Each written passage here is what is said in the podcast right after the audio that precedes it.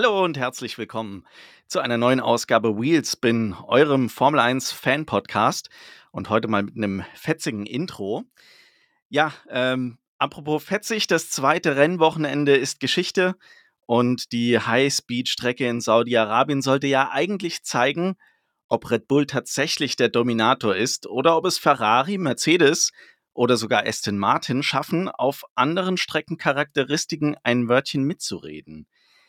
Und die Zeichen für ein spannendes äh, Rennen standen ja eigentlich nicht schlecht, alleine schon durch den Defekt bei Verstappen und das sensationelle Qualifying von Alonso. Ähm, warum es am Ende aber doch wieder relativ ernüchternd war, darüber reden wir heute. Mein Name ist Sascha Grimm und wie immer an meiner Seite Alexander Theile. Hallo Alex. Hi Sascha, grüß dich. Und ich muss sagen, ich finde find das Intro jetzt schon klasse, habe schon gerade mitgewippt und ich glaube, da sind unsere Zuhörer direkt in Stimmung und äh, können sich freuen über spannende Inhalte. Ja, das will ich stark hoffen. Es äh, wird hoffentlich dann in Zukunft in der Formel 1-Saison mal ähnlich fetzig zugehen wie, wie bei uns im Intro.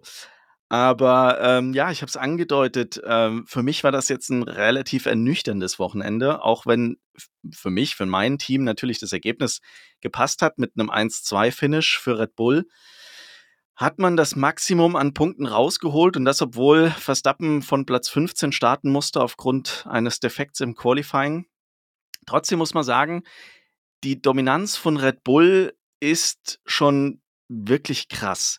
Glaubst du, dass man jetzt äh, nach Saudi-Arabien eigentlich schon sagen muss, dass Red Bull den Titel eigentlich schon in der Tasche hat? Oder glaubst du, dass es da noch irgendwas geben wird, was die stoppen kann?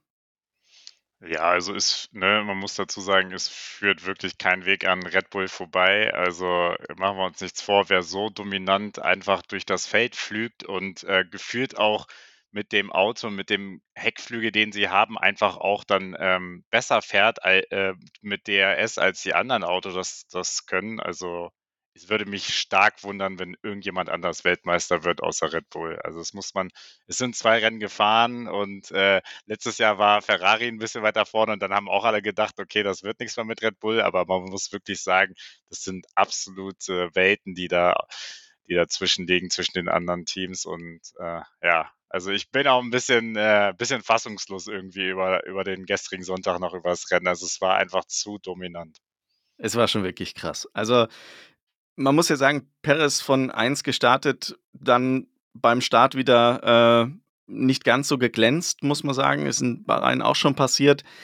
Muss man vielleicht mal drauf schauen, wie man das noch verbessern kann, äh, um sich dieser unnötigen Gefahr, dass da beim Start irgendwas passiert und äh, er dann nach hinten durchgereicht wird und eventuell feststeckt, äh, um der Gefahr halt zukünftig aus dem Weg zu gehen. Muss man sich vielleicht, keine Ahnung, nochmal in den Simulator setzen und nochmal gezielt die Starts üben. Aber es war dann doch nicht so schlimm. Äh, er hat es dann geschafft, an Alonso nochmal vorbeizukommen, der erstmal an ihm vorbeizog, was ich ja schon ehrlich gesagt sensationell fand und hätte mir jetzt auch ehrlich gewünscht, dass er das da vorne jetzt äh, ein Stück weit ja, zumindest mal eine Zeit lang halten kann. Ich habe ehrlich gesagt schon mal überlegt, äh, wo mein Aston Martin Shirt ist, so wie ich es letztes Mal versprochen hatte. Aber ja, Perez hat ihn dann äh, relativ schnell auch wieder erwischt. Und äh, Verstappen nach seinem Schaden an der Antriebswelle von Platz 15 gestartet, hat sich dann da durchs Feld gepflügt. Relativ unspektakulär, wie ich finde. Also, das hatte ich mir im Vorfeld eigentlich etwas actionreicher vorgestellt. Am Ende des Tages war es, ja, ich glaube, man hat relativ wenig gesehen, auch im TV von den Überholmanövern von, von Verstappen. Und ähm, es war jetzt auch, wenn man zurückblickt auf die, die Rennen in Saudi-Arabien 2022, 2021, ja, so wirklich spektakulär war es nicht, ne? Ja, also ich muss dazu sagen, man hatte auch teilweise das Gefühl, dass äh, die anderen Fahrer, als, als dann Verstappen mal im Bild war, schon ihm so fast aus dem Weg gegangen sind, ne, um sich nicht selber die Reifen zu ramponieren, weil sie einfach wussten, dass der Red Bull so klar überlegen ist und dann einfach gesagt haben, ja, okay, das hat, hat jetzt keinen äh, Sinn, da irgendwie ähm, Verstappen aufhalten zu wollen und mir mein äh, eigenes Rennen zu äh, ramponieren, sondern manche haben es ja dann wieder ganz clever gemacht. Auch ein Alonso ist dann einfach danach im DRS von Verstappen mitgefahren, um dann sozusagen ein bisschen Vorsprung gegenüber den anderen Autos rauszuholen. Aber ja, was anderes kannst du dagegen gegen nicht machen. Und äh, dann war es ja eigentlich nur so ein bisschen äh, wieder das Duell ähm, Paris gegen Verstappen. War mir auch, ich habe auch äh, zwischendurch überlegt, okay, kommt er da jetzt wirklich nochmal ran? Aber man muss natürlich sagen, er war schon relativ weit weg. Und äh, ja, interessant, äh, auch gerade so als Red Bull-Fan wurde es ja dann nochmal zum Schluss, äh, Sascha, oder? Mit den äh, Funksprüchen, wo es so um die Rundenzeiten ging. Und äh, ja, am Ende, äh, gab es ja dann nochmal eine interessante Geschichte mit der schnellsten Runde. Und äh, da gab es ja auch dann im äh, cool, äh, Cooldown äh, Room auch nochmal den Dialog zwischen den beiden, so von wegen so, ja, wieso, wie konntest du eigentlich eine Fastest Lap fahren, wenn wir doch gewisse Zeiten fahren sollten, ne? ja, also ich glaube, da kommt so ein Stück weit raus, was für Persönlichkeiten hinter dem jeweiligen Fahrer stecken. Ne? Also du siehst ganz klar, dass Verstappen da, dem ist das alles egal. Der ist äh, sehr stark konzentriert darauf, dass er für sich das Maximum rausholt.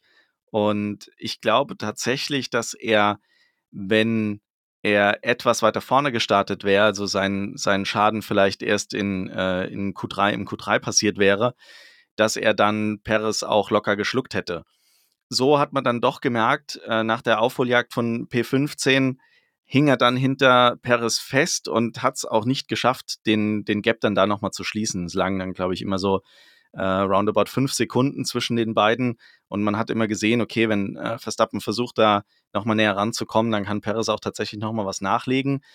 Und äh, die Boxen-Crew hat ihnen ja dann auch äh, ziemlich klar vorgegeben, wo die Reise hingehen soll und welche Zeiten sie fahren sollen. Und Perez äh, hat sich da, glaube ich, auch dran gehalten. Ich glaube, er hat einmal nachgefragt, äh, wie, es mit Verstappen aussieht, ob er die gleiche Anweisung bekommen hat. Und da hat man so schon so ein wenig das Gefühl bekommen, wo die Reise hingehen könnte. Und Verstappen, der hat erst gar nicht irgendwas dazu gesagt, hat nur gefragt, was ist denn die schnellste Runde?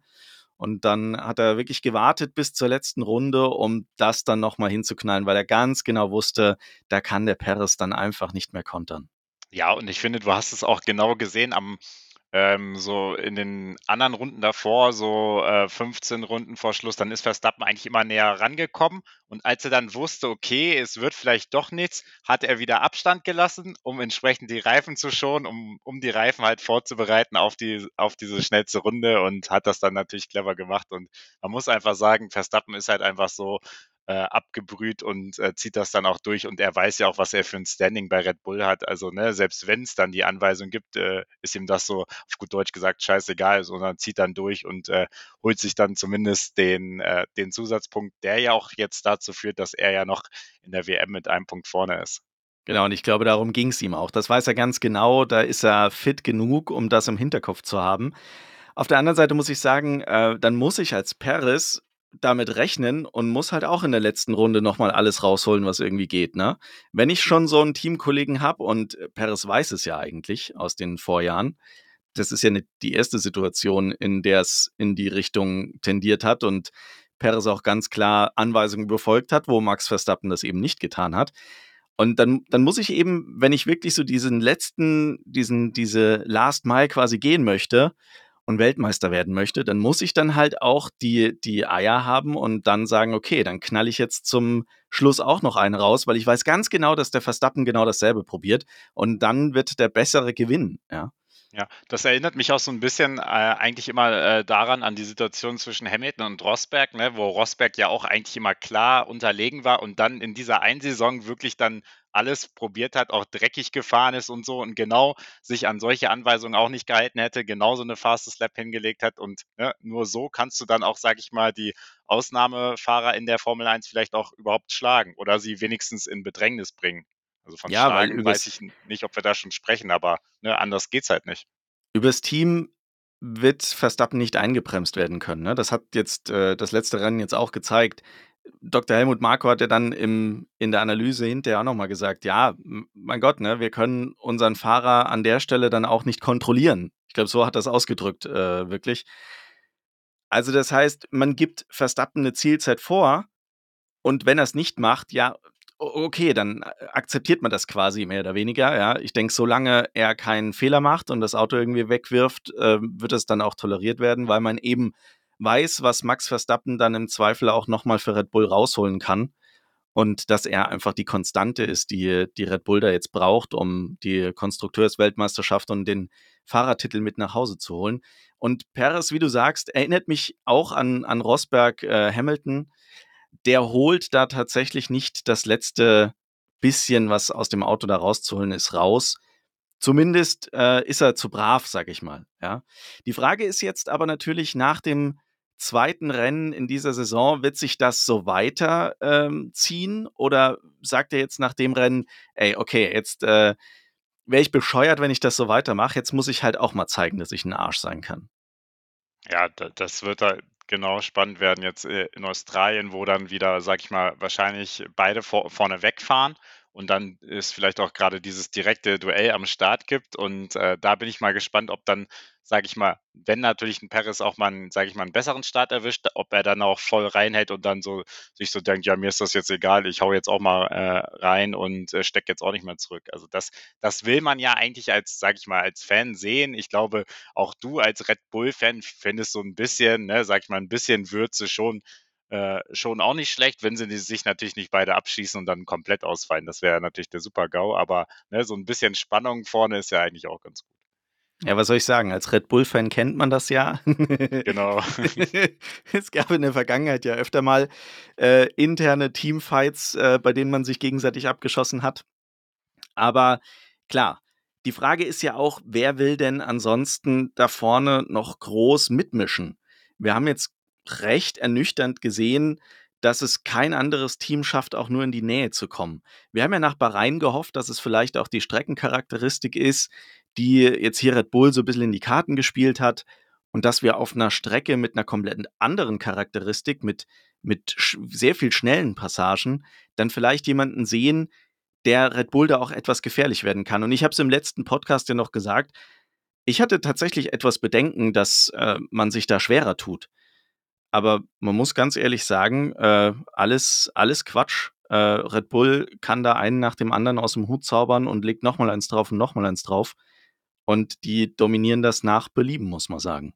Ja, also es ist einfach kein Gegner, ein, kein Gegner in Sicht. Man muss halt leider schon jetzt schon nach zwei Rennen auf so unterschiedlichen Strecken wahrscheinlich festhalten und sagen, ja, Red Bull wird vorne wegfahren und der Kampf dahinter zwischen den, sag ich mal, aktuell könnte man ja schon sagen, drei Teams, also äh, sprich Ferrari, Aston Martin und Mercedes ist halt deutlich spannender, weil ich glaube, diese drei Teams liegen wirklich relativ nah beieinander und da entscheidet dann wirklich mal die Streckencharakteristik, äh, mal die Reifenperformance, äh, mal die Strategie natürlich äh, und dann halt im, äh, am Ende auch der einzelne Fahrer. Also da ist das schon sehr spannend. So eine Situation hätten wir uns natürlich auch für ganz vorne gewünscht.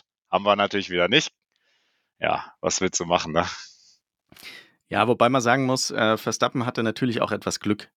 Die Safety-Car-Phase, äh, ausgelöst durch Lance Stroll, kam für ihn natürlich wirklich in einem, in einem guten Moment. Äh, er konnte das sehr, sehr gut ausnutzen und dann den Vorteil, den er da hatte, dann auch mitnehmen. Auf der anderen Seite muss man sagen, äh, bei einem Leclerc war das genau das Gleiche. Also der hatte dieselben Chancen. Der ist auch von P12 gestartet, und hatte die Safety-Car-Phase genauso und hätte daraus auch mehr machen können, hat das aber am Ende nicht. Ja, also ist, ne, ist es halt immer ein bisschen Pokern. Äh, ich glaube, Ferrari hatte ein bisschen, sage ich mal, Pech, weil sie halt genau ein, zwei Runden vorher in die Box ge gefahren sind, ne? Und hätten sie zwei Runden gewartet, dann wären sie vielleicht noch ein bisschen weiter vorne gelandet. Nichtsdestotrotz kann man wirklich festhalten, Red Bull sehr dominant. Aber was ich sehr interessant finde, du hast das Stichwort schon angesprochen, Safety Car. Und äh, ich glaube, es gibt in diesem, es gab an diesem Rennsonntag so zwei Aufreger äh, der Stewards oder auch der Rennleitung, die wir auf jeden Fall nochmal ähm, untersuchen sollten. Und da ist zum einen, können wir, glaube ich, mal anfangen mit dem Thema Safety Car. Also es war schon sehr kurios, weil der Lance Stroll ja wirklich sein Auto schon fernab von der Strecke abgestellt hat Allerdings soll ja angeblich, ich glaube, der Heckflügel war es, der dann irgendwie noch minimal in die Strecke hineingeragt hat, sodass dann die äh, Rennleitung gesagt hat, ja, da steht noch ein Auto auf der Strecke, okay, wir brauchen auf jeden Fall einen Safety Car. So, und das hat mich dann wirklich arg gewundert. Also ich fand die ganze die ganze Story dahinter schon irgendwie schräg. Man muss ja eins sagen, Respekt an Lance, der hat da äh, sehr viel Weitsicht auch bewiesen, dass er das Auto an der Stelle dann auch äh, ganz gezielt hinter die Leitplanken fahren wollte. Dann stand dieser Kran im Weg und er konnte nimmer ganz weit nach vorne fahren oder nicht ganz dahinter, hinter die Leitplanke und stand dann noch etwas auf der Strecke. Also, aber auch wenn man ganz genau hingeschaut hat, ne? Äh, ich habe mir die Szene noch zwei, dreimal angeschaut und ja, wenn du streng bist, hättest du sagen können, okay, wenn da jetzt ganz blöd einer abfliegt an der Stelle und äh, der knallt da in die Leitplanken rein, dann äh, haut's dem Lenz vielleicht hinten noch das Heck ab. Aber es war jetzt nicht so, dass aus meiner Sicht da irgendwo tatsächlich eine Gefahr war. Viel krasser fand ich, äh, was dann so die Runde gemacht hat, die, an, an Gerüchten, weshalb man das Safety Car dann rausgebracht hat, nämlich dass man von Seiten der Rennleitung nicht gesehen hat, wo das Fahrzeug auf der Strecke steht und man deswegen das Safety Car zur Sicherheit mal rausgeschickt hat. Das finde ich schon eine ganz krasse Geschichte, weil ich meine, wir reden hier vom, von einem Formel-1-Rennen mit einer wahnsinnigen Abdeckung an Fernsehkameras und wir am TV-Bildschirm sehen ja da nur einen Teil davon. Und am TV-Bildschirm war das aus meiner Sicht sehr, sehr gut zu erkennen, wo dieses Auto steht. Und man sollte ja eigentlich meinen, dass die Stewards dann noch ein paar andere Kameraperspektiven hätten. Äh, und trotzdem haben sie das Safety Car rausgeschickt. Aus meiner Sicht eine absolute Fehlentscheidung. Ähm, und ich verstehe halt auch nicht, warum er es warum gemacht hat. Es hätte überhaupt gar keinen Nachteil für irgendjemanden gehabt, wenn man da jetzt zum, also man hätte ja auch ein Virtual Safety Car machen können. Genau. Wenn, wenn, wenn überhaupt, also ich glaube, es hätte gar keins gebraucht. Ja, also zumindest äh, Virtual Safety Car maximal. Also da würde ich auch mitgehen. Also da kann man schon sagen, okay, das äh, Auto stand äh, knapp bei der Bande, dann gehen einmal kurz äh, die, ähm, die Marshals einmal kurz hin, schieben das äh, in ne, gefühlt 20 äh, Sekunden weg und dann hast du es erledigt und dann kannst du direkt grüne Flagge machen. So. Und so war das wirklich äh, irgendwie ne, eine komplette Entscheidung so aus dem Nichts, auch relativ schnell. Ich muss ja sagen, immer in den ähm, letzten Jahren teilweise habe ich mich manchmal gefragt, ne, da gab es offensichtlichste Crashs, da lagen Teile auf der Strecke und dann kam erstmal ne, nur eine gelbe Flagge und dann hat das wirklich irgendwie gefühlt 30, 40 Sekunden gedauert, bis das Safety Car angezeigt wurde. Jetzt, ne, wo es, sage ich mal, eine sehr harmlose Situation ist, man ja vorher, vorher gemerkt hat oder vorher mitbekommen hat, dass ja Lance Stroll ausrollt, ne, oder beziehungsweise das Auto dann stoppen soll, weil er halt das ähm, Problem hatte. Und dann stellt das, sag ich mal, fast regelkonform ab und du holst ein Safety Car raus. Also es macht für mich eigentlich einfach, einfach keinen Sinn. Also das ist so, es ist einfach so eine absolute willkürliche Entscheidung und das ist halt schade, weil damit, ähm, sage ich mal, sorgt man wieder so für ein bisschen Unver äh, Unverständnis bei den Fans ähm, von den Stewards und äh, das ist ja nicht schön. Also wir wollen ja nicht, dass, das ist ja ähnlich bei anderen Sportarten, wir wollen ja nicht, dass die Regelhüter oder die Schiedsrichter irgendwie ne, so spielentscheidend eingreifen, sondern sie sind da, wenn sie da sein sollen und sollen, sage ich mal, das ähm, Rennen bestmöglich unterstützen und natürlich auch sicher, sicher gestalten, aber sie sollen halt nicht so spielentscheidend eingreifen, was es ja eigentlich ne, in dem Fall schon war, weil ne, du nimmst halt gewissen ähm, Fahrern dann damit den Vorteil, die halt schon ähm, in der Box waren und äh, verschaffst ja anderen Leuten, die noch nicht in der Box waren, halt, sag ich mal, einen äh, ja, sogenannten äh, äh, Free Stop, weil sie halt ne, nur, keine Ahnung, um, um die elf Sekunden brauchen mit Boxenstopp und das Safety Car. Ganz genau. Und wie du sagst, es war eine Entscheidung, die unglaublich schnell getroffen wurde, also außergewöhnlich schnell. Und äh, das in der Vergangenheit äh, ist, ist das ganz anders gelaufen. Und eben diese Begründung, ob es stimmt, keine Ahnung. Es sind ja nur Gerüchte, dass man da das Auto irgendwie nicht sehen konnte. Äh, ich ich, ich kann es also nicht ganz nachvollziehen und ich hoffe, dass das äh, in, in der in der Zukunft, in den, in den nächsten Rennen sich jetzt irgendwie so, so ein bisschen normalisiert und mal Konstanz in diese Entscheidungen reinbringt. Aber eine andere äh, Szene hat das mit beeinflusst. Ne? Also es kam dann ja ähm, zur Strafe von Alonso aufgrund seiner, seiner Startbox-Position. Also gleiches Problem wie bei äh, Ocon im ersten Rennen. Und ähm, auch ganz korrekt. Also man hat es äh, aus der äh, Kameraperspektive ähm, von, wer war es, Science, glaube ich, äh, hinten dran. Äh, genau. Hat man es ganz gut sehen können. dass äh, Alonso schon wirklich äh, komplett außerhalb der Box steht. Also da gibt es überhaupt nichts. Ähm, wenn man Ocon dafür bestraft, muss man natürlich auch einen Alonso dafür bestrafen. Und Alonso hätte grundsätzlich mit dieser Safety-Car-Phase von Lance Stroll einen riesen Vorteil gehabt. Denn der hat seine fünf Sekunden innerhalb dieser Safety-Car-Phase absitzen können und hatte natürlich dadurch einen deutlich geringeren Zeitverlust beim Boxenstopp als eigentlich in der normalen Rennphase. Also wäre quasi nicht ganz so hart bestraft worden. Aber dann kam es zu einer kuriosen äh, Geschichte, die dann im weiteren Rennverlauf noch äh, äh, unberührt äh, geblieben ist quasi und erst nach dem Rennen dann oder zum Schluss des Rennens dann so für Verwirrung gesorgt hat. Was ist, was ist passiert, Alex?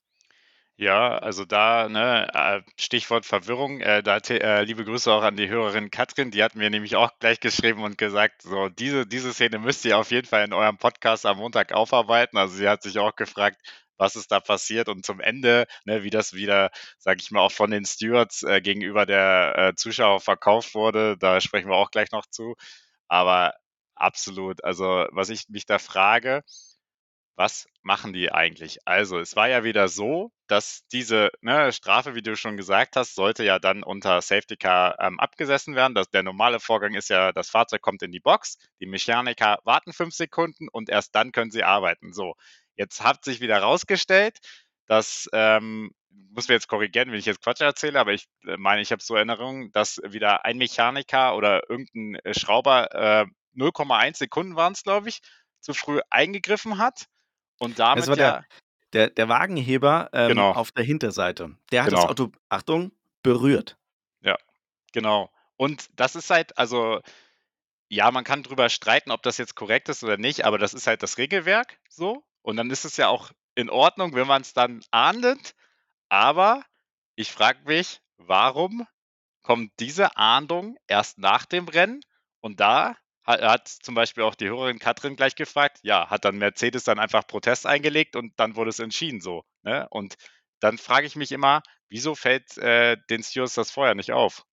Also es ist ein Stück weit mit Sicherheit an Mercedes gelegen. Ne? Also das hat Toto Wolf ja relativ, relativ offen auch gesagt, dass man das sehr schnell gesehen hat, dass das äh, so war. Und ich gehe davon aus, dass das impliziert, dass man dann auch Beschwerde bei der FIA eingelegt hat oder bei den Stewards eingelegt hat, äh, was die Szene angeht. Ja, aber sorry, die, Sascha, da, ne, ich, also Mercedes hat alles richtig gemacht, so, ne? so, so, so, musst, du, musst du das machen als Konkurrent. Aber ich verstehe nicht. Wir hatten ja eine ähnliche Szene in, äh, vor zwei Wochen in Bahrain mit Ocon, so. Und es gab jetzt nicht viele Autos, die eine 5-Sekunden-Strafe hatten, so. Und wenn ich weiß, dass dann der Alonso in die Box kommt zu seinem Stop und dann die 5-Sekunden-Strafe absitzt, dann gucke ich mir doch verdammt nochmal diese 5 Sekunden genau an und sehe doch aus den Kameraperspektiven, wie es dann am Ende auch Mercedes gesehen hat, ja, das läuft korrekt ab oder nein, das läuft nicht korrekt ab. Also ja, die fünf Sekunden muss man sich dann auch nehmen. Es ist tatsächlich ein Armutszeugnis, dass das, ich glaube, 35 Runden hat es dann gedauert, bis die Entscheidung des Stewards da war, dass man Alonso nochmal eine Strafe aufbrummt. Und Mike Krack hat nachher in der Analyse gesagt, ja, also aus der Kameraperspektive versteht er gar nicht, wie Mercedes das beurteilen kann, weil aus der Kameraperspektive sieht man ja gar nicht, dass der äh, Wagenheber da das Auto berührt. Wo ich sagen muss, ähm, wenn man sich die Szene ganz genau anschaut, dann sieht man, dass der Wagenhebermechaniker da den Wagenheber drunter schiebt und so leicht anhebt und das Auto hinten so ein bisschen aus den Federn rausgeht, bevor es dann wieder nach unten gelassen wird. Und äh, ich glaube, dann tatsächlich auch keine, keine Berührung mehr äh, hat, der Wagenheber. Mike Rack hat das so argumentiert, dass wenn man diesen Wagenheber da drunter stellt, dass der dann noch ein paar Zentimeter Luft hat zum Auto, man das aber von außen so gar nicht sehen kann. Also von Aston Martins Seite auch verständlich, dass man da natürlich äh, jegliche Argumentation nutzt, um dem Ganzen irgendwie aus dem Weg zu gehen. Ähm, von Mercedes Seite natürlich auch verständlich, dass man sich die Szenen anschaut und wenn man da was feststellt, was offensichtlich nicht regelkonform ist, dass man das dann natürlich auch bemängelt. Was aber dann passiert ist, finde ich ja noch, noch viel schärfer. Äh, ich habe mir mal äh, ausgedruckt, was die, der Grund war, weshalb man am Ende Alonso dann doch noch den, äh, die, die Strafe ähm, erlassen hat und den dritten Platz zurückgegeben hat. Und ähm, das fand ich schon sehr, sehr interessant. Es äh, wird nämlich von, der, von den Stewards argumentiert, dass man ein gemeinsames, eine gemeinsame Abstimmung getroffen hat, äh, dass schon das Berühren des Fahrzeugs als Arbeiten am Fahrzeug definiert wird.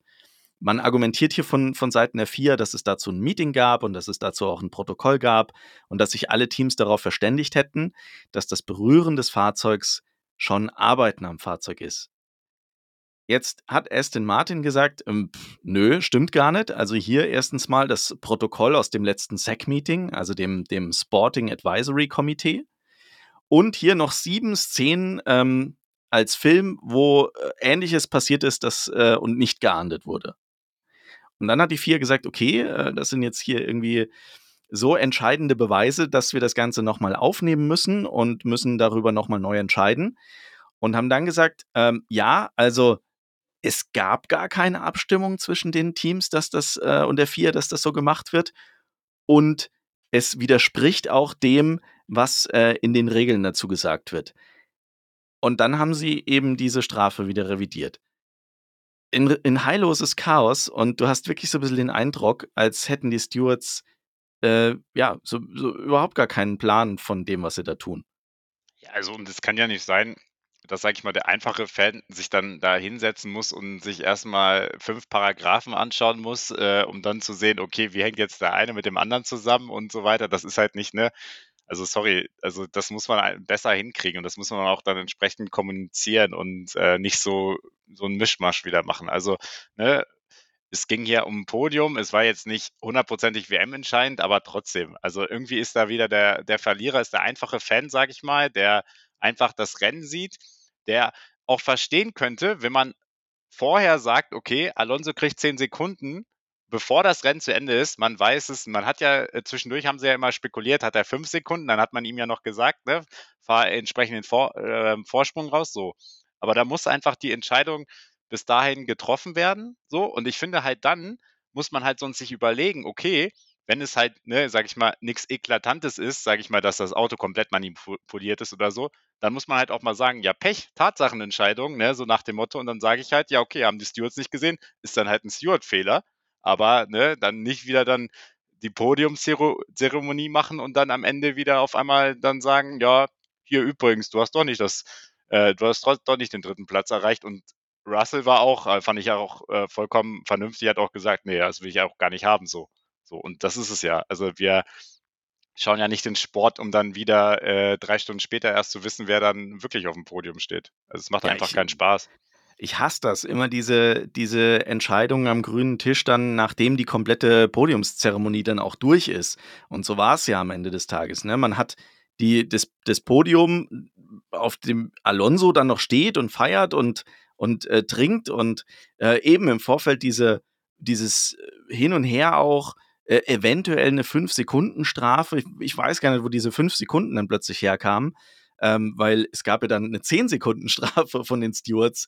Und, und deswegen hat äh, Alonso diese 5-Sekunden-Strafe ja, äh, oder dieses 5-Sekunden-Polster, das er sich rausgefahren hat, für eine eventuelle Strafe gar nichts genützt. Er hat ja dann sogar noch gesagt, naja, wie kann das sein, dass die 35 Runden brauchen, um sich dafür sowas zu entscheiden? Und wir kriegen das dann so kurz vor Schluss irgendwie mehr oder weniger gesagt. Ich glaube, äh, es gab ja gar keine klare Kommunikation in die Richtung.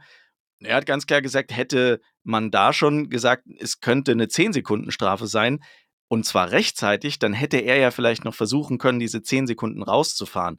Aber das geschafft hätte, keine Ahnung, ich, ich wage es mal zu bezweifeln, weil selbst mit den 5 Sekunden hat er sich dann doch ein bisschen hart getan. Aber natürlich hat er recht, wenn man es im Vorfeld längerfristig kommuniziert, dann hat der Fahrer natürlich auch die Chance, entsprechend zu agieren und eventuell für sich das dann nochmal rauszufahren. Aber dann das im Rennen noch nicht mal zu entscheiden, dann die Zeremonie durchzuführen und dann kurz nach der Zeremonie zu kommen und zu sagen, du, sorry Alonso, also hundertstes Podium war nix, ne? bleibst doch erstmal bei 99, das ist schon bitter. Und das darf eigentlich nicht passieren. Dann muss man klar sagen, okay, haben wir jetzt so entschieden, es bleibt dabei und gut ist. Und dann hätte man das am Ende des Tages so lassen können. Effekt ist, es ist genau so, ja, Alonso wieder auf P3, hundertstes Podium geholt. völlig zu Recht äh, die Zeremonie durchgeführt. Russell zwischendrin mal Dritter gewesen, äh, war ihm total unangenehm, kann er jetzt auch zufrieden sein, äh, muss, er, muss er nicht annehmen, dieses Podium. Und, und alle sind happy und glücklich. Ja, also wie gesagt, also ich hoffe wirklich, dass wir das äh, nicht mehr so oft erleben in der Saison, weil ich habe ich hab da auch kein, ich habe da keinen Spaß dran. Also wirklich, das, das nervt mich einfach dermaßen. Also, weil wir sehen ja bei, sage ich mal, drei Viertel der Entscheidungen, dass es ja auch funktioniert. Wenn da eine Kollision ist, äh, wenn da ein äh, Speedlimit ausgelöst wurde, dann gibt's, ne, dann gucken sie sich das an. Das funktioniert meistens auch relativ schnell äh, für mein Empfinden nach. Und dann wird dann eingeblendet, investigated, ne, oder erstmal noted, je nachdem. Und dann gibt es eine Untersuchung, zack. Dann können sie sich ja auch entsprechend die Zeit nehmen, wenn klar ist, das wird untersucht. Und dann gibt es eine Entscheidung wird gemacht so. Aber nicht, ne, diese Szenen so, ja, war übrigens äh, eigentlich schon 35 Runden vor Schluss, aber ja, wir warten jetzt mal bis nach dem Rennen so. Das geht halt nicht, wirklich.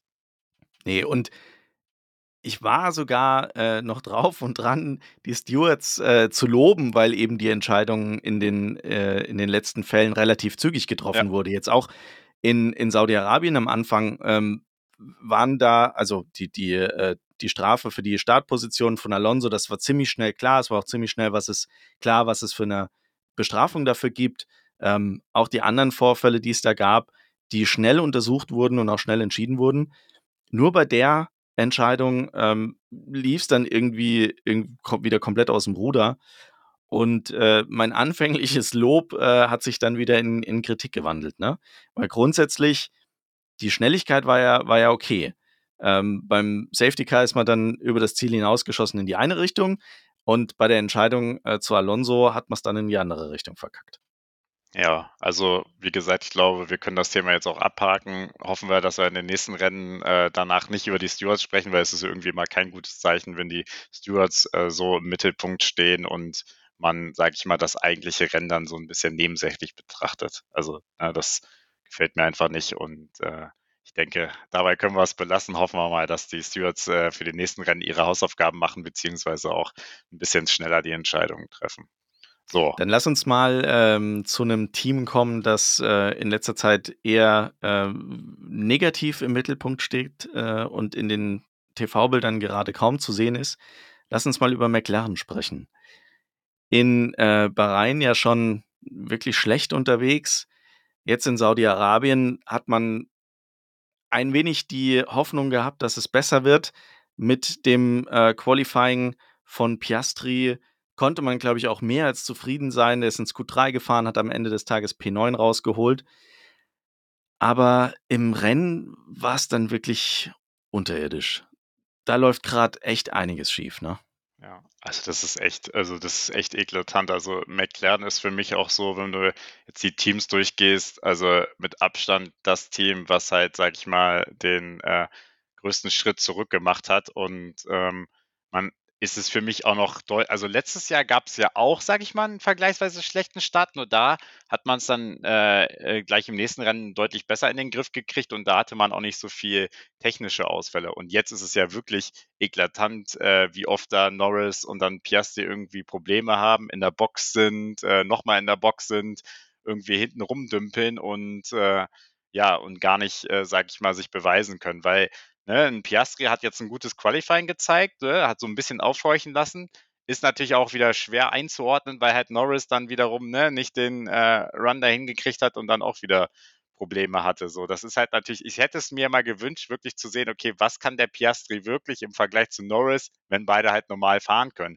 Und so sind wir wieder nicht, nicht so wirklich schlau geworden und müssen jetzt, sage ich mal, wieder warten äh, bis auf die nächsten Rennen, um das vielleicht auch mal rauszufinden. Aber ja, also bei äh, äh, McLaren brodelt ganz schön der Kessel. Also das ist, sieht echt absolut nicht gut aus. Und gerade auch mit den Ambitionen, die die eigentlich haben, ne, muss man, darf man ja auch nicht vergessen. sie waren jetzt immer so, sag ich mal, äh, auf dem Sprung so, sich als vierte Kraft zu etablieren.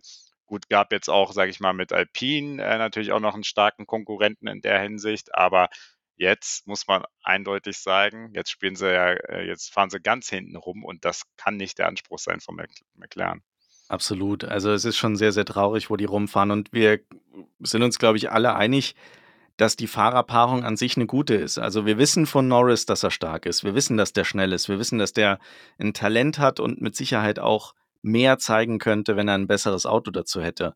Und trotzdem hat es für ihn in, im letzten Rennen eben nur für P17 gereicht. Äh, Piastri hat am Ende des Tages dann P15 mit nach Hause gefahren. Also, das ist halt, das kann ja auch nicht der Anspruch sein. Wenn ich da auf P9 starte, ins Q3 komme, ähm, da ja wirklich gut unterwegs bin und dann am Ende ganz, ganz hinten im Feld irgendwo rauskomme, dann äh, ist das schon wirklich bitter. Und wie du sagst, es ist ja drumrum, ist, es, ist es ja auch so, dass man nicht mit, mit irgendwie Aston Martin kämpft äh, um, um eine vierte Kraft, sondern das hat sich jetzt alles gerade verschoben. Ähm, man kämpft ganz hinten darum, wer, wer ist der Letzte, ne? Und man, man versucht da irgendwie nicht einer der Letzten zu sein, aber also ich sehe da ehrlich gesagt auch keine äh, Weiterentwicklung, die McLaren da helfen könnte, ganz entscheidend äh, weiter vorne zu fahren. Man muss sagen, Williams ähm, ist deutlich besser, als man es im Vorfeld äh, gedacht hätte. Ähm, Alfa Romeo mit Bottas hatte jetzt äh, da, glaube ich, einfach auch ein bisschen Pech. Der ist allerletzter geworden. Aber ähm, ich sag mal, wenn bei denen alles rund läuft, dann ähm, hat McLaren da hinten wirklich so die Laterne in der Hand. Das stimmt so. Also es gibt eigentlich kein Team, gut, vielleicht mal ein bisschen, sag ich mal, Alpha Tauri, die jetzt auch nicht äh, so wirklich glänzen aktuell. Die sind vielleicht noch dazu zu zählen, aber ja, also es ist jetzt nicht so, dass es ein Team gibt, was äh, schlechter ist als McLaren. Das muss man ganz klar festhalten. Und das ist echt äh, traurig, gerade für die Ambitionen, die die haben. Und dann wird es halt auch wiederum schwierig, ähm, so einen Lando Norris auch äh, langfristig zu halten. Ne? Also da gibt es ja auch schon die ersten Gerüchte, ob er sozusagen ähm, dann äh, Merce äh, McLaren, Mercedes sage ich schon, Mercedes ist ein Gerücht, aber äh, ob er McLaren vorzeitig irgendwann verlassen sollte, weil ne, er ist halt, er ist ja ein augenscheinlich guter Fahrer, aber wenn jetzt die Perspektive bei McLaren so schlecht ist, dann kann ich ihn auch verstehen. Und der, wenn er dann sagt, ja, okay, sorry, dann suche ich mir ein anderes Team. Äh, wir wissen immer in der Formel 1 äh, sind, ne, Verträge sind nur Verträge. Also, ne, da brauchen wir nicht dran zu glauben, dass der wirklich bis zum Ende erfüllt wird. Haben wir auch bei Ricardo gesehen. Das kann dann ganz schnell gehen. Dann wird dann eine Ablösesumme gezahlt und äh, dann sitzt er halt auch schon, keine Ahnung, 2024, wenn ne, gewisse Umstände zusammenkommen, äh, in einem anderen Auto. So. Und das wäre ja eigentlich äh, das Schlechteste, was McLaren passieren kann. Also du hast ein, sag ich mal, aktuell schlechtes Autokonzept, was überhaupt nicht funktioniert. Äh, du musst das, sag ich mal, dieses ähm, diesen ganzen Nachteil gegenüber der Konkurrenz, den musst du auf, äh, aufholen und dann hast du sogar jetzt schon so eine Fahrerdiskussion, wo du nicht weißt, okay, mein super Top-Fahrer bleibt dir überhaupt äh, mir auf Dauer erhalten. So und äh, ne, schlechter können die Aussichten gerade gar nicht aussehen für die. Ja, auch schade für Piastri, weil keiner so richtig einordnen kann, was kann der tatsächlich, ne? Der hat jetzt ein Auto, mit dem gar nichts geht. Das zeigt Norris. Von Norris weiß man, was er kann. Und äh, Piastri steht da so ein Stück weit recht farblos da, kann mit dem Auto überhaupt nicht glänzen, weil das Auto halt nichts kann. Ne? Und das ist, glaube ich, für einen Rookie in, im ersten Jahr und dann noch in einem Auto, von dem man eigentlich äh, gedacht hatte, dass es ganz gut mitfahren kann, ähm, echt eine traurige Geschichte vor allem auch nach den ganzen Diskussionen und, und äh, dem, dem ganzen Pipapo, was da passiert ist im Vorfeld, äh, was dann am Schluss dazu führte, dass er halt zu McLaren äh, gekommen ist. Ne? Ja, ne, also er hat sich jetzt auch bewusst für McLaren entschieden und äh, jetzt könnte man schon ne, böse sagen, ob das so ne, die richtige Entscheidung war und was, wo ja letztes Jahr wiederum noch alle gesagt haben, ja, absolut richtig und die sind ne, auf dem aufsteigenden Ast und äh, das läuft und ne, wenn Alpine das so äh, ja, verhauen hat, dann äh, ist das deren Pech und so und ne. Und jetzt sehen wir ja, ja, er hat sich für McLaren zwar entschieden, was ja auch richtig war damals an seiner Stelle, aber vielleicht war es auch die falsche Entscheidung. So. Und das ist natürlich dann auch doppelt bitter, gerade für so einen jungen Fahrer, der sich ja jetzt wirklich beweisen will und der ja nachweislich äh, ne, gute Leistungen in den Nachwuchsserien gezeigt hat. Der hat jetzt auch in den ersten zwei Rennen, sage ich mal, keinen großen gravierenden Fehler gemacht. Sicherlich in den Trainings äh, gab es mal den äh, ein oder anderen Spin, aber das ist ja normal. Also man muss ja immer so ein bisschen, sage ich mal, an das Auto sich gewöhnen, ein bisschen die Grenzen austesten und ja, also es gab da auch schon andere Rookies, äh, die deutlich öfter in die Wand geknallt sind, gerade in, in den ersten Rennen. Also von daher, ne, muss ich sagen, ich bin, ich beobachte immer weiter gespannt und äh, lass mich mal überraschen, was dann McLaren doch noch liefern kann dieses Jahr. Eins ist klar, vierte Kraft sind sie dieses Jahr nicht. Die Frage ist, wer ist vierte Kraft? Und da, da schaue ich zu dir, Alex. Ferrari hat ähm, diese, dieses Rennen ja auch nicht besonders gut abgeliefert. Auf dem Tableau jetzt ähm, vom Ergebnis her vierte Kraft tatsächlich. Glaubst du, das ist was, was sich in der Saison jetzt so weiterzieht oder ist das der Streckencharakteristik geschuldet? Also ich würde mal sagen, ähm, und ich hoffe es natürlich erstmal, dass es äh, nicht so weitergeht. Ähm, man muss dazu sagen, finde ich, dass äh, Leclerc ja schon durchaus äh, gezeigt hat, insbesondere im Qualifying, was der Ferrari kann. Das sind halt die ne, Qualifying. Runs und äh, wenn er keine Strafe gehabt hätte, bin ich mir ziemlich sicher, dass er auch weiter vorne gelandet wäre, weil er, muss man sagen, einfach im Vergleich zu Sainz aktuell der bessere Fahrer ist bei Ferrari und auch noch mal ein bisschen mehr aus dem Auto rausholen kann. So. Und das finde ich, muss man halt bei der Nachbetrachtung immer so ein bisschen äh, mit einbeziehen, dass er halt wirklich ne, diese zehn Plätze Strafe hatte und äh, die ja dann, sage ich mal, deutlich das Ergebnis verschlechtert und er eigentlich, sage ich mal, so ein bisschen Schadensbegrenzung betrieben hat und äh, dann halt noch ne, in die Top Ten gefahren ist und ja am Ende auf sieben gelandet ist. Sicherlich auch wieder dem geschuldet, dass der offensichtliche harte Reifen, der schon bei einigen Teams schon nicht funktioniert hat. Ich wusste, ich war, es war mir auch wieder klar, als, ne, als die ersten anfingen und gesagt haben, ja, der harte, der läuft nicht, dass Ferrari natürlich den auch wieder nimmt. Vielleicht auch so ein bisschen mangels Alternativen, aber dass der dann wieder nicht funktioniert. Ne? Das ist irgendwie so ein Thema, was, das haben wir schon in der letzten Saison häufig gehabt und äh, das setzt sich einfach fort. Und es ist natürlich äh, ein bisschen traurig als Ferrari-Fan. Es ist ein bisschen traurig für die Formel 1, wenn die dann halt ne, ein bisschen weiter hinten äh, rumfahren und ja nicht so den Stich äh, weiter nach vorne setzen können. Aber man muss halt wirklich dazu sagen, das war jetzt ein bisschen eine besondere Situation, ein bisschen vielleicht auch der Strecke geschuldet und halt wiederum der Strafe. Und ich glaube, dass Australien zumindest wieder so ein bisschen weiter nach vorne gehen kann. Ich sage jetzt nicht, dass wir auf Red Bull-Niveau fahren, das muss man auch ganz klar festhalten. Aber ich bin mir sicher, so ein Leclerc kann auf jeden Fall im Qualifying äh, wieder unter die ersten vier fahren und dann auch diese Position im Rennen entsprechend halten. Also da bin ich mir absolut sicher, weil das Grundkonzept von Ferrari ist jetzt auch nicht so schlecht. Man muss halt einfach sagen, Red Bull hat sich nochmal extrem ähm, gemacht. Und ja, also es bleibt ein heißer Kampf, das muss man auch sagen. Ne? Also wie ich es eingangs auch erwähnt habe, äh, wir haben zwar nicht den Kampf vorne, aber der äh, Kampf hinter Red Bull ist eigentlich so spannend wie nie, weil wir wirklich drei Teams haben, wo man sagt, ja, ein Alonso, das ist ein super Fahrer, der hat jetzt auch das entsprechende Auto zur Verfügung, der fährt da vorne mit. Ein Russell, ne, der ist auch äh, noch entsprechend, ähm, der hat auch noch äh, entsprechend äh, die Körner drin und äh, hat halt Bock, sich zu beweisen und gerade gegen Lewis. Lewis Hamilton ist genau das gleiche Thema. Der muss eigentlich jetzt nochmal allen zeigen und äh, dann auch noch was rausholen. Sprich, der wird auch nicht zurückstecken. Ja, und Leclerc, brauchen wir auch nicht drüber reden, habe ich gerade schon erwähnt, das ist halt einfach ein guter Racer. Wer mir so ein bisschen Sorge macht, ist halt, muss ich ehrlich sagen, ist Science. Also das ist halt wieder so, man hat es halt schon in der letzten Saison gemerkt, das ist halt irgendwie eigentlich der klassische Nummer 2 Fahrer bei Ferrari so, aber es wird halt nicht so offen kommuniziert, was ja letztes Jahr auch einer der Fehler war. Aber da bin ich auch mal gespannt, äh, wie sie damit jetzt umgehen werden, wenn es jetzt nochmal, sage ich mal, auch zu äh, weiteren Team-internen Team, Team Duellen kommen wird in der Saison. Also ich glaube, dass äh, Sainz da schon äh, gerade auch durch äh, natürlich das bekannte Verhältnis zwischen Leclerc und Vasseur eh schon ein bisschen ins Hintertreffen geraten ist. Lass uns mal ganz kurz noch äh, über Leclerc sprechen. Was glaubst du denn, wäre drin gewesen, wenn der tatsächlich von P2 hätte starten können? Glaubst du, der hätte einen Alonso hinter sich gehalten oder hätte der trotzdem gegen den Alonso verloren? Das ist super schwierig zu sagen. Also man kann halt die Daten aus den Trainings sehen und da waren die Daten jetzt nicht so schlecht. Man kann natürlich auch sagen, gleichzeitig der harte Reifen war bei Ferrari halt deutlich schlechter als bei Aston Martin, sodass er vielleicht am Ende ne, dennoch den Platz wieder verloren hätte.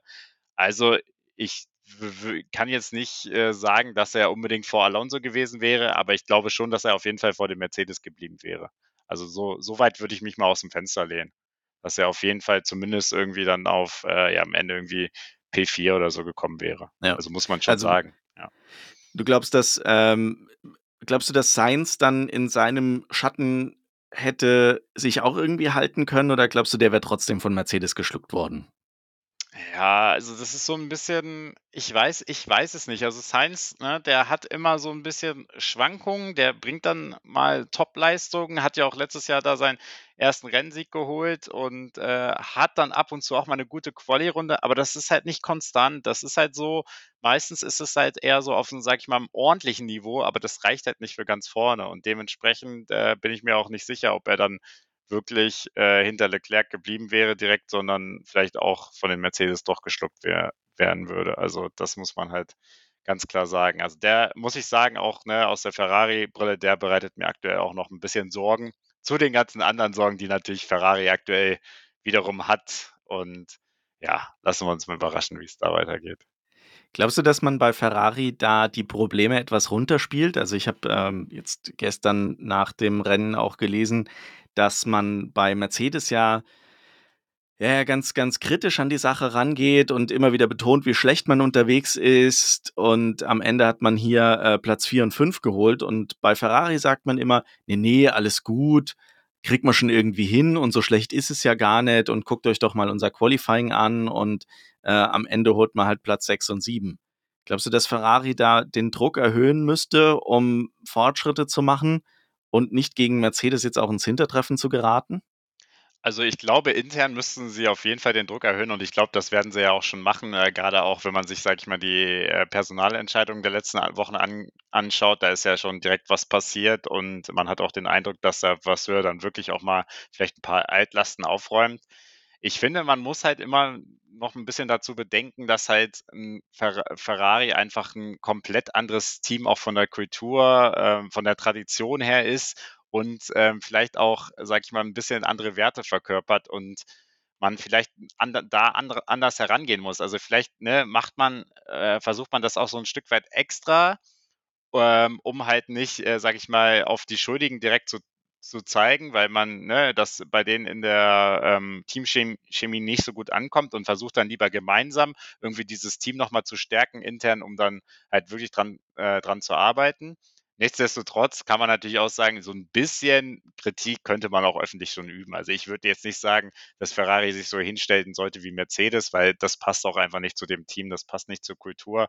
Aber es wäre schon, wenn man mal sagen würde, ja, das Qualifying war in Ordnung, war gut, gerade Leclerc, aber wir haben immer noch ein Problem mit dem harten Reifen zum Beispiel und wir müssen einfach besser werden im Rennen. So. Und man kann ja auch sich hinstellen und sagen, Qualifying funktioniert alles super, aber die Punkte werden halt im Rennen geholt. So, so eine Aussage kann man ja treffen. Da ist ja, ist ja nichts, wo man sagt, äh, wo man offensichtlich sagt, wir, wir machen alles falsch, sondern einfach nur mal ein bisschen Einsicht, dass, dass es halt an der einen oder anderen Stelle noch besser werden muss. Letzte Frage zu Ferrari. Ähm, du hast es angesprochen, Frederic Vasseur hat schon angefangen aufzuräumen. Glaubst du, dass sich diese Aufräumaktion und die Veränderungen, die damit einhergehen, noch diese Saison ähm, zeigen und, und positiv auswirken? Oder ist das jetzt eher was, wo man sagen muss, okay, in der Saison wird das noch keinen großen Einfluss haben, aber nächstes Jahr, da wird man dann ein deutlich stärkeres Ferrari sehen?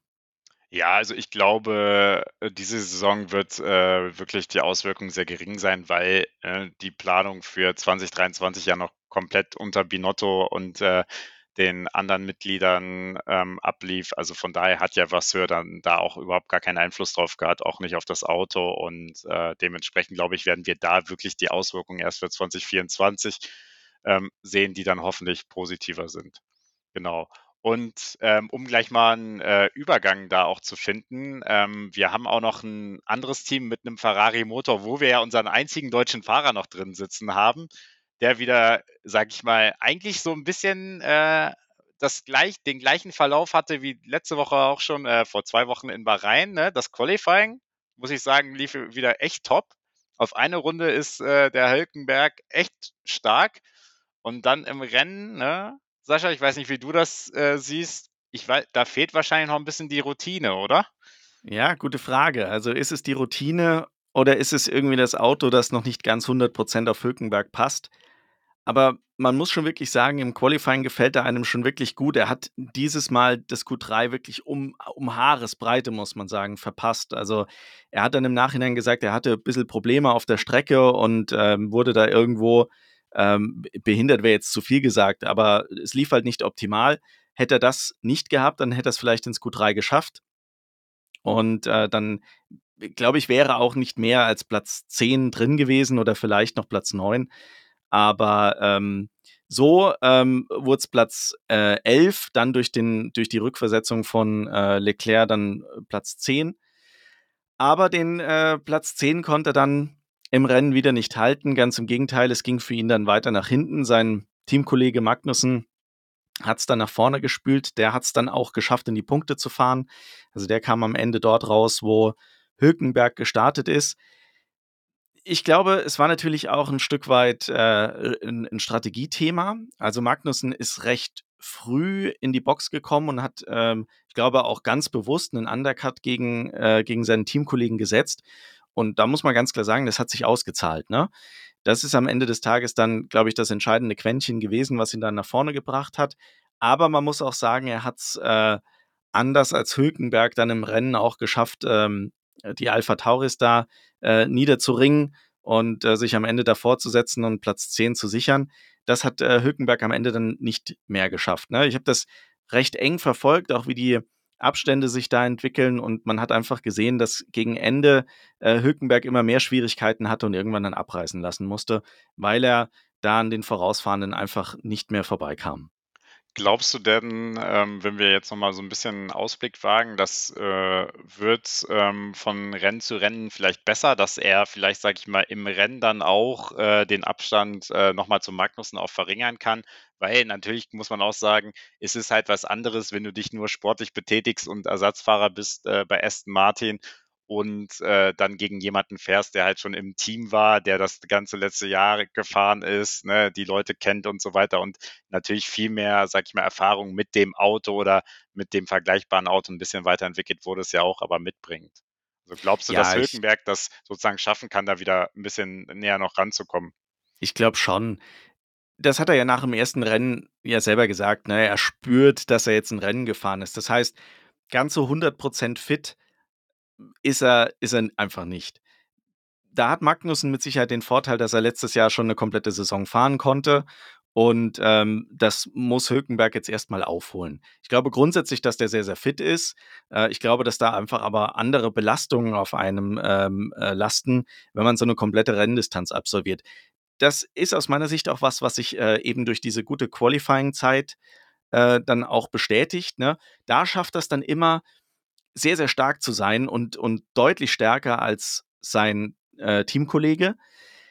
Im Rennen kehrt sich das dann aber ähm, halt um. Ne? Im ersten Rennen dachte ich noch, gut, es äh, lag vielleicht am defekten Frontflügel, dass der so ein Stück weit die Ursache war, dass er gegen Magnussen nicht mithalten konnte.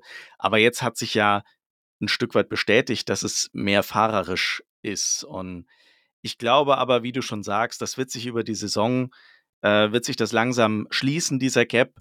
Und ich hoffe, äh, dass es nicht bis zur Hälfte der Saison dauert, bis er diesen Gap geschlossen hat und dann auch konstant vor Magnussen liegt. Grundsätzlich bin ich äh, immer noch guter Hoffnung, dass er der bessere Fahrer ist bei Haas. Und was einen auf jeden Fall positiv stimmen kann, ist, dass Haas dieses Jahr auch besser geworden ist als Team. Die sind heute nicht mehr die, das Schlusslicht und äh, zwar mit Abstand, sondern die können da vorne jetzt nicht im vorderen Mittelfeld, ne, das habe ich letztes Mal auch schon gesagt, mitfahren. Aber es ist zumindest nicht so, dass sie sich um die letzten Plätze streiten. Und das ist doch was, was man auch für Hückenberg positiv mitnehmen kann. Äh, es tendiert eher dazu, dass sie regelmäßig irgendwo in die Punkte fahren können. Ja, und man muss auch natürlich auch dazu sagen, so gerne man vielleicht auch einen Mick Schumacher in der Formel 1 gesehen hat, Haas hat in dem Punkt alles richtig gemacht. Sie haben weniger Politik mehr. Sie haben nicht mehr ne, diese ganzen Interviewanfragen, diese ganzen äh, diese ganze Thematik rund um Mick, äh, Vergleich mit seinem Vater etc., äh, die ganzen Schäden und so weiter. Sie haben einfach, sag ich mal, deutlich mehr Ruhe, strahlen das auch entsprechend aus und können sich dann halt wirklich, sag ich mal, auf äh, die Basisarbeit konzentrieren, um dann äh, mit den Fahrern zusammen die Punkte zu holen und das Auto zu verbessern. Also das ne, kann man ne, wir beide äh, wären natürlich auch dafür, dass wir weiterhin Mick Schumacher in der Formel 1 hätten, aber aus Haas-Sicht muss man ganz klar sagen, kann man absolut verstehen und äh, es zeigt sich auch schon nach zwei Rennen, dass sie da alles, alles richtig gemacht haben. Ich glaube, das braucht das Team auch. Und da sagt der Günther Steiner auch immer wieder, das ist jetzt ein ganz anderes Arbeiten, wenn du zwei erfahrene Fahrer hast. Ähm, und wenn du gerade, wenn du so ein Team bist, das äh, die letzten Jahre eigentlich da hinten rumgefahren ist, das braucht jetzt einfach Konstanz, das braucht Ruhe, das braucht zwei Fahrer, die erfahren sind, die ihre Erfahrung dann damit einbringen können und das Auto kontinuierlich weiterentwickeln können, dass man halt eben nicht mehr da hinten rumfährt. Alex, bevor wir jetzt äh, zum Schluss kommen, ähm, noch ein Thema und zwar lass uns mal auf Lewis Hamilton schauen. Lewis Hamilton im ersten Rennen von George Russell geschlagen, im zweiten Rennen von George Russell geschlagen. Glaubst du, der ist gerade in einem Motivationstief und ähm, tut sich da gerade schwer oder glaubst du, es liegt an der Abstimmung vom Auto oder dass er mit dem Auto generell nicht klarkommt? Ja, ich glaube, das ist wieder so ein bisschen, äh, ja, die, äh, Parallele zum letzten Jahr. Wenn wenn ein Hamilton halt merkt, dass das Auto halt überhaupt nicht passt, dann hat er vielleicht nicht, äh, so das Feuer, wie wenn er merkt, dass das Auto halt, ne, perfekt funktioniert. Da sagen ja auch schon einige, die ersten, äh, sage ich mal, auch die ersten bösen Kritiker sagen ja schon: „Ja, der kann nur in gut abgestimmten Autos fahren“ und so. So weit würde ich jetzt nicht gehen, aber vielleicht fehlt dann halt wirklich, äh, so die letzte Kraft, die letzte Entschlossenheit, ähm, wenn er halt mit dem ne, Auto ähm, rumfährt, wo er ja auch selber gesagt hat, dass das, Auto, äh, dass das Konzept nicht passt. Also er geht ja sogar in die Öffentlichkeit damit, damit und äh, sagt ja, ich habe euch schon gesagt, dass das Konzept nicht funktioniert, warum habt ihr es so gebaut, so nach dem Motto. Ne? Muss man auch klar sagen, er bezieht da ja Position und setzt auch so ein Stück weit das Team unter Druck und ja, ist es halt es bleibt spannend abzusehen. Ich fand natürlich, es war auch irgendwie wieder ein bisschen komisch, dass sie ihn halt auf dem harten Reifen lassen ähm, starten haben. Also das war, da war ja auch der Einzige, was sich ja auch wieder so ein bisschen als Strategiefehler ähm, abgezeichnet hat. Und ähm, ja, also ich glaube immer noch, dass es halt ein super Rennfahrer ist und wenn der Moment kommt, wird auch Hamilton da sein und aufs Podium fahren ist halt die Frage, wie schnell Mercedes äh, dieses Auto jetzt umbauen kann und um dann vielleicht, sage ich mal, auch dem, sag, äh, dem Hamilton-Bedarf da wieder näher zu kommen. Ne? Also ich glaube, das ist ganz entscheidend. Schafft es Mercedes da wieder ein großes Stück zu, äh, riesen Schritt zu machen in die richtige Richtung, wird auch wird auch auf einmal wieder ein Hamilton aufdrehen und dann glaube ich sogar, dass er wieder Russell sogar auch schlagen wird. So war es ja dann letztes Jahr auch äh, öfter der Fall, dann gerade in der äh, zweiten Hälfte der Saison. Ja, also ich finde es extrem spannend. Ich frage mich halt, was passiert, wenn Hamilton es dieses Jahr wieder nicht schafft, einen Sieg einzufahren, wenn er wieder gegen seinen Teamkollegen verliert am Ende des Jahres in der Fahrerweltmeisterschaft ähm, hinter ihm liegt. Wird er dann aufgeben und sagen, okay, war schön, auf Wiedersehen, oder wird er weiterfahren und sagen, das kriege ich schon wieder hin, äh, selbst wenn der Mercedes bis zum Ende des, äh, der Saison auch nicht so konkurrenzfähig ist, wie man sich das vorgestellt hat. Ne? Ja, ich glaube, also für mich ja. spannende Geschichte. Ja, also ne, ganz kurz noch dazu am Ende. Ich glaube, ist es halt super schwer, da einen Lewis Hamilton einschätzen zu können, ne? weil man kann einfach nicht in ihn reinschauen und es gibt immer so die beiden Seiten. So auf der einen Seite könnte man denken, ja, nee, der beendet einfach seine Karriere, weil der hat genug gewonnen und der macht dann irgendwelche anderen Projekte. Auf der anderen Seite denkt man immer, nee, der hat so ehrgeizig dieses Ziel, den achten Titel unbedingt zu holen und fährt dann auch noch drei, vier Jahre dafür und hofft dann einfach, dass Mercedes dann einmal in einer Saison das perfekte Auto wieder hinstellt und äh, um dann diese Chance nutzen zu können. Also ich finde das auch super spannend und ich glaube, gerade dieses Thema wird uns auch noch die ganze Saison begleiten begleiten.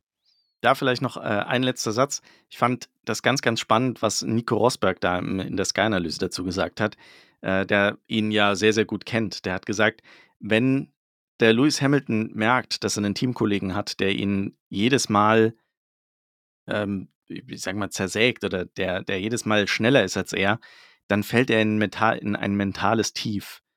Und das finde ich äh, eine interessante Geschichte. Ähm, werden wir uns anschauen müssen, wie das weitergeht und welche Konsequenzen das auch hat. Äh, vielleicht da noch an der Stelle die Trennung von Angela Cullen ist ja auch durch die Medien gegangen. Äh, ganz, ganz seltsamer Zeitpunkt. Keine Ahnung so richtig, was dahinter steckt, konnte man tatsächlich jetzt wirklich nicht raushören. Ähm, auf der einen Seite heißt es, äh, sie will sich irgendwelchen anderen Aufgaben widmen. Auf der anderen Seite hört man, dass die Trennung von Lewis Hamilton ausgegangen ist und er da Veränderungen braucht. Also spannende Geschichte. Ähm, ich bin gespannt, wie das für Hamilton weitergeht und welche Konsequenz das halt auch für die restliche Saison hat. Definitiv. Und ja, ich glaube, damit sind wir so weit am Ende. Wir sind auch wieder schon eine Stunde äh, fortgeschritten. Also Wahnsinn immer, wie die Zeit vergeht. Und apropos spannende Geschichten, ich glaube, da werden wir uns äh, so als kleiner Teaser in der nächsten Folge auch nochmal mit beschäftigen. Gerade, glaube ich, was für die Zuhörer immer ganz interessant ist, wie ist es eigentlich an der, an der Strecke bei der Formel 1 zu sein? Und ich glaube, da kann ich ein bisschen aus dem Nähkästchen plaudern und äh, freue mich da auch schon, euch ein paar Tipps und äh, Erfahrungsberichte zu geben. Genau, nämlich nächstes Wochenende kein Rennen, erst wieder in zwei Wochen in Australien. Deswegen machen wir nächste Woche einen kurzen Ausflug zu den Reisen, die Alex letzte Saison schon hinter sich gebracht hat. Werden da ein bisschen was hören von den Strecken von vor Ort. Werden in äh, diese Saison blicken, wo du dieses Jahr überall sein wirst und werden äh, in dem Zuge dann auch auf Australien vorausblicken, weil dort wirst du vor Ort sein, Alex. In der Tat. Ich glaube, viele Leute äh, werden mich jetzt für verrückt erklären, aber die Chance bietet sich gerade und äh, ich habe gesagt, wenn ich schon mal in Australien bin und gerade es passt mit der Formel 1, dann muss ich da auf jeden Fall hin und freue mich schon riesig, äh, dann euch auch ein bisschen äh, von Australien zu erzählen. Ich war da selber noch nie. Es ist ja wirklich ein Land, was nicht gerade um die Ecke ist. Und ich glaube, da gibt es trotzdem auch eine sehr große Begeisterung für die Formel 1. Und ja, ich kann es schon gar nicht abwarten. Also ich freue mich schon, Alex, auf deine Geschichten. Ich bedanke mich bei allen Zuhörern fürs Zuhören diese Woche. Ich hoffe, wir hören euch oder ihr hört uns nächste Woche auch wieder. Denkt daran, abonniert den Podcast in dem Podcast-Player eurer Wahl. Folgt uns auf Instagram und auf Facebook at wheelspinf1 und schreibt uns natürlich jederzeit gerne, wenn ihr Feedback habt, wenn ihr Kritik habt, wenn ihr Anregungen habt, an info at wheelspin-podcast.de. Die Homepage ist in einem sehr rudimentären Zustand mittlerweile auch schon online. Wir basteln weiter daran, dass das etwas schöner wird aber wir legen äh, mehr den Fokus hier auf den Podcast und den Inhalt als äh, die Homepage. Aber da wird Stück für Stück dran gearbeitet und dann wird das Ganze auch noch hübsch. Alex, vielen, vielen Dank für diese Woche. Wir hören uns nächste Woche. Genau, es war mir wie immer eine Ehre und hat super Spaß gemacht. Und ja, bis nächste Woche, Sascha. Bis nächste Woche. Macht's gut.